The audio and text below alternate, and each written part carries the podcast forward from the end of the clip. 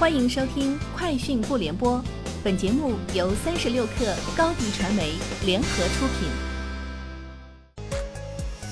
网罗新商业领域全天最热消息，欢迎收听《快讯不联播》。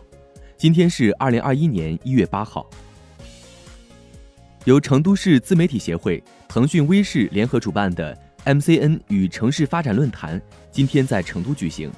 会上，腾讯微视发布。腾讯成都城市品牌计划，通过整合腾讯内容资源，以内容、产业、文化、人才四个方面，帮助成都自媒体工作者创造精品内容。港股上市公司中国有赞今天发布公告称，截至二零二零年十二月三十一号，有赞服务商家的年交易总额达到一千零三十七亿元，有赞成为国内网络零售领域千亿级企业。有赞科技成立于二零一二年十一月二十七号，致力于帮助商家进行网上开店、社交营销，提高留存复购，拓展全渠道新零售业务。天猫精灵今天宣布升级改版 App，新增精灵家服务板块，用户可以通过手机进行智能设备的控制，并自定义家庭的智能生活场景。新版本除新增精灵家服务外，操作也进一步简化。如在首页新增了提醒管理功能，可同步管理所有 AI 主动服务功能，一键取消功能的订阅。三十六氪获悉，网易云音乐发布歌单年度报告，歌单是网易云音乐的核心功能，目前歌单总数已超二十一亿，全国收藏量第一的歌单《私人雷达》已有两千四百万收藏。歌单报告显示，百分之七十五的人听过治愈歌单。睡眠相关歌单播放量全年增长超百分之百。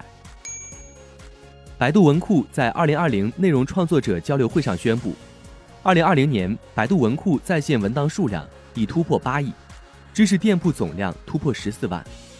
开通知识店铺后，收入平均提升百分之一百一十九，涨幅最高店铺收入提升超五十倍。为扶持和激励更多的中小企业和内容创作者，百度文库发布“乘风计划”。在二零二一年投入一亿现金和三十亿流量，助力知识店铺创作者加速成长。百度文库知识店铺上线全新品牌“百度墨斗鱼”，支持内容创作者快速开店。据 Sensor Tower 商店情报平台数据显示，在二零二零年全球非游戏类收入榜单中，欢聚集团旗下全球直播社区 Bigo Live 位列总榜第十位。Google Play 商店收入榜第五位。Sensor Tower 指出，二零二零年全球消费者在移动应用程序上的支出达到创纪录的一千一百一十亿美元，比二零一九年增长百分之三十。除游戏外，娱乐类应用程序在 App Store 上的用户支出最多。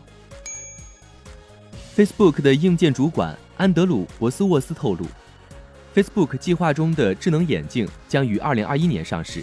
这款智能眼镜由 Facebook 和陆逊 T 卡集团及其子公司雷朋合作制造。眼镜可以连接其他设备，但用户可能无法体验增强现实的基本功能，在现实世界中叠加增强现实视图。以上就是今天节目的全部内容，下周见。欢迎添加克小七微信：qi 三六 kr。加入三十六氪粉丝群。